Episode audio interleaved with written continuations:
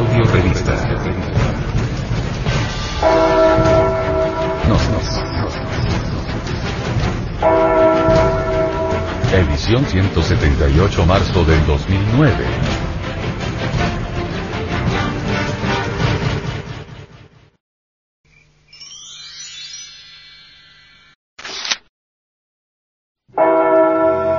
Psicología. El modus operandi para cambiar nuestra vida.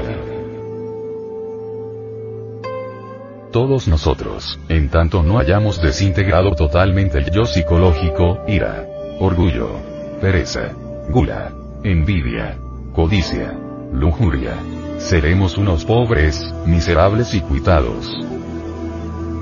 El corazón de aquellos que tienen el yo psicológico vivo y fuerte es un tumulto en el interior.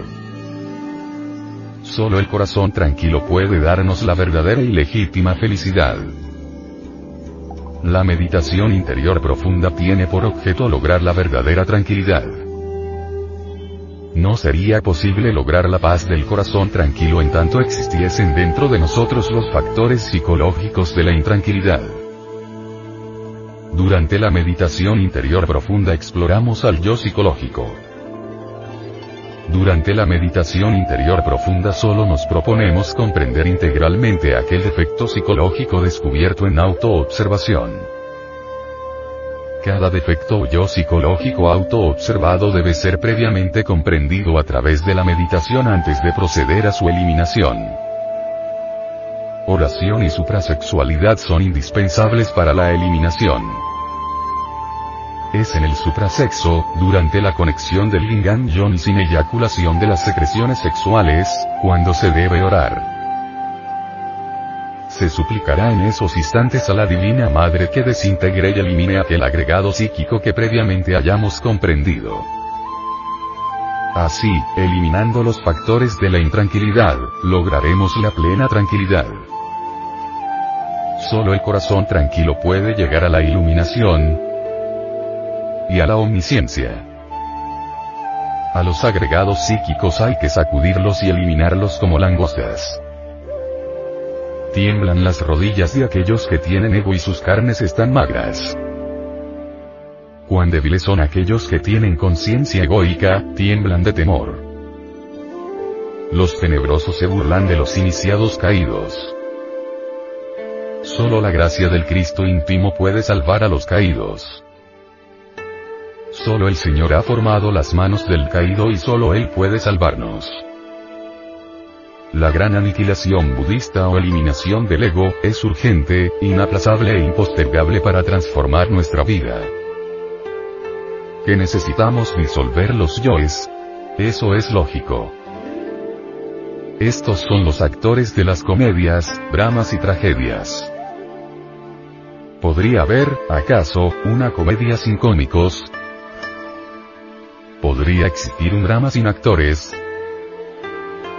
¿Cree usted, fino oyente, que podría desarrollarse, en cualquier escenario del mundo, alguna tragedia sin trágicos? Obviamente que no, ¿verdad? Entonces, si queremos cambiar nuestra propia vida, ¿qué debemos hacer? No nos queda más remedio que disolver a los actores de las comedias, dramas y tragedias. ¿Y quiénes son esos actores? ¿Dónde viven y por qué? Cuando uno conoce la didáctica precisa para la disolución de esos elementos indeseables que llevamos dentro, consigue insólitos progresos. Se hace indispensable, urgente e inaplazable, conocer con exactitud la didáctica. Solo así se hace posible la desintegración de esos elementos indeseables que se llevan dentro constantemente llegan hasta nuestra institución, cartas de distintas personas. Unas se quejan de su familia, de su papá, de su mamá, de sus hermanos. Otros protestan contra la mujer, contra los hijos. Aquellas hablan con horror de su marido, etc. Y piden, naturalmente, un bálsamo para sanar su adolorido corazón. Hasta ahora, entre tantas cartas, no hemos visto ni una siquiera, de alguien que esté contento con tales situaciones, tan adversas. Todos protestan, y eso es lo lamentable. no quieren el gimnasio psicológico. Antes bien, quisieran huir del mismo, y a uno, como instructor, no puede menos que darle dolor. Décimos. Pobre gente, no saben aprovechar el gimnasio psicológico. Quieren un paraíso, no quieren entender la necesidad de las adversidades, no quieren sacar partido de las peores oportunidades. En verdad que no desean el autodescubrimiento. Cuando uno quiere autoconocerse, es en esos gimnasios del dolor donde los defectos que uno lleva escondido, afloran inevitablemente. Defecto descubierto en tales situaciones, debe ser trabajado profundamente, en todos los niveles de la mente. Cuando en realidad de verdad se ha comprendido tal o cual error de tipo psicológico, está ciertamente listo para la desintegración.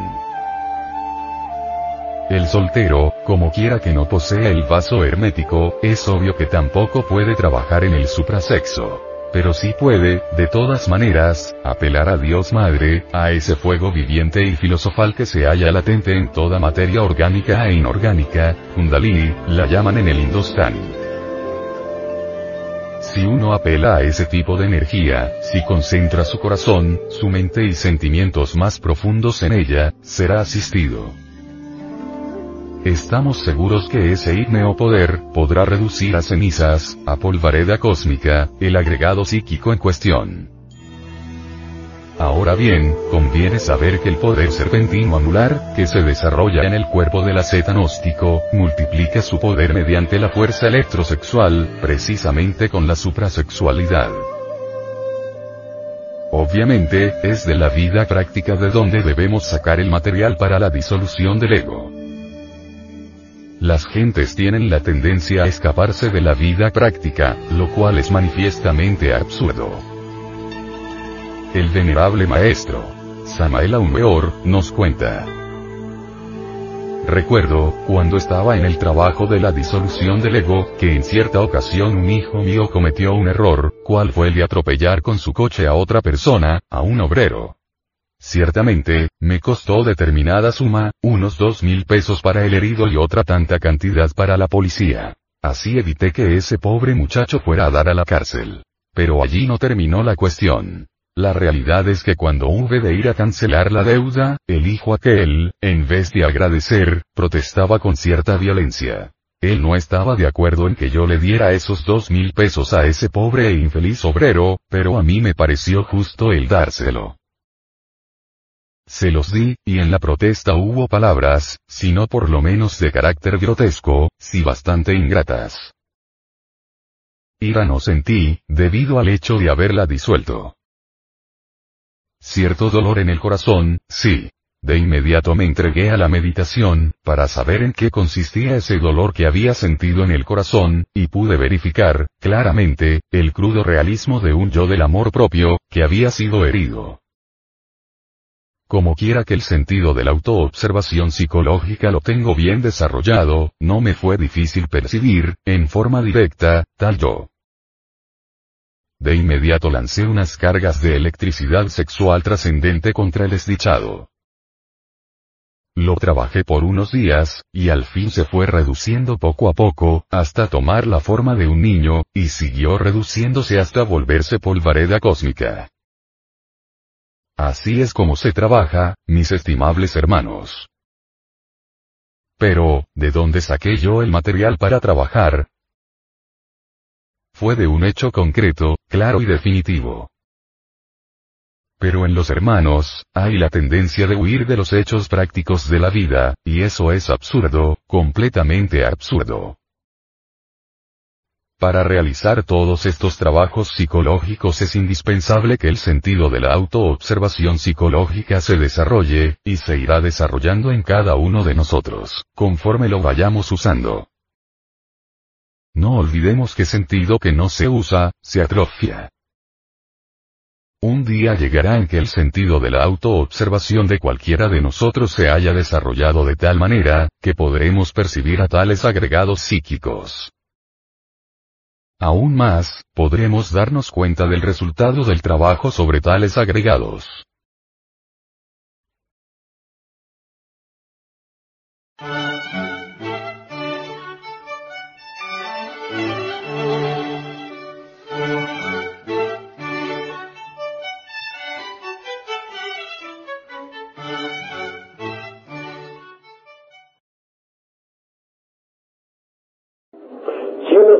Encuentra en el estado de alerta percepción, alerta novedad, verá que en medio de las circunstancias diversas de la vida, los defectos que llevamos escondidos afloran espontáneamente.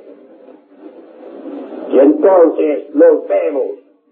Defecto descubierto debe ser enjuiciado analíticamente.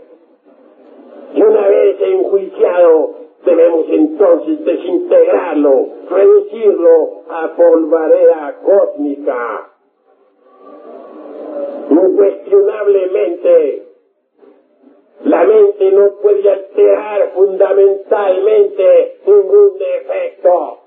La mente puede rotularlo con distintos nombres, pasarlo de un departamento a otro, mas jamás alterarlo radicalmente.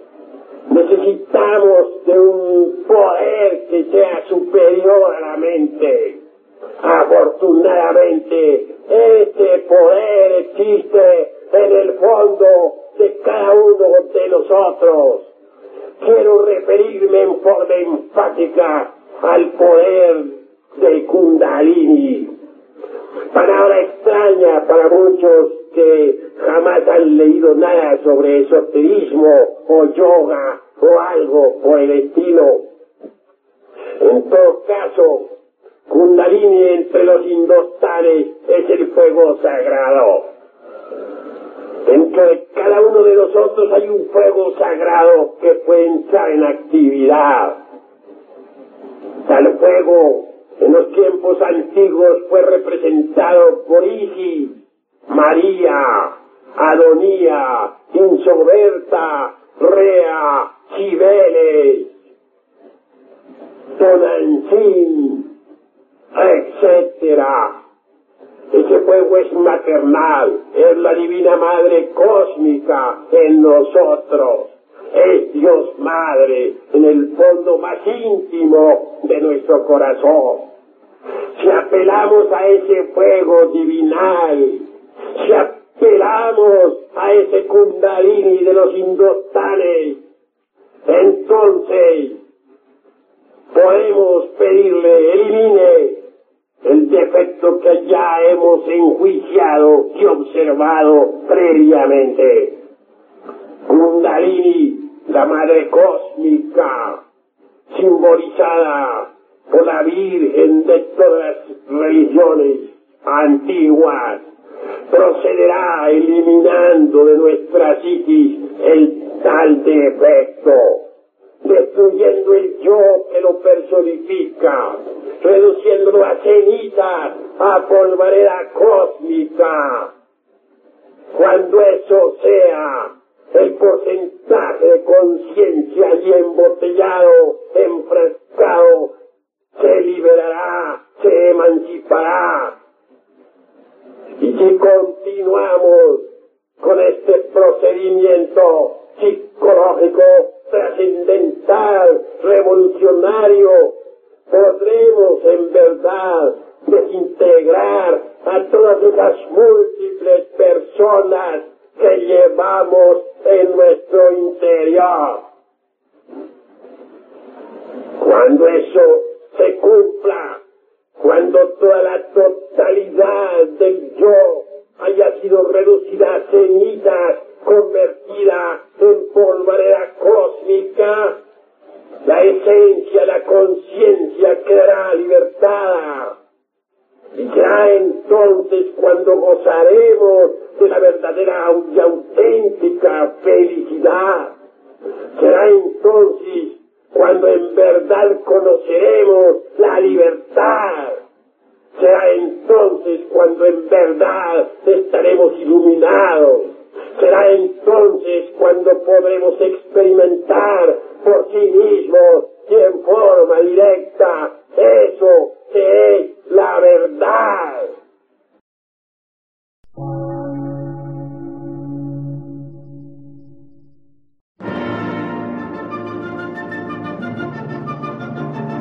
emisora, gnóstica, transmundial. Por una nueva civilización y una nueva cultura, sobre la faz de la Tierra.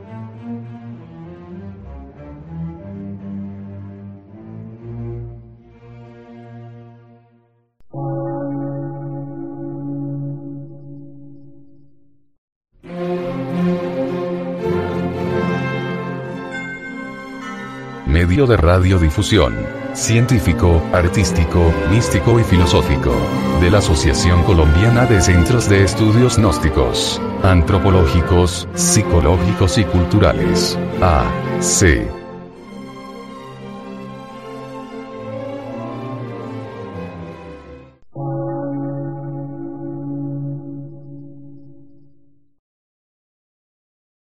Lectura en movimiento. Difusión sin fronteras.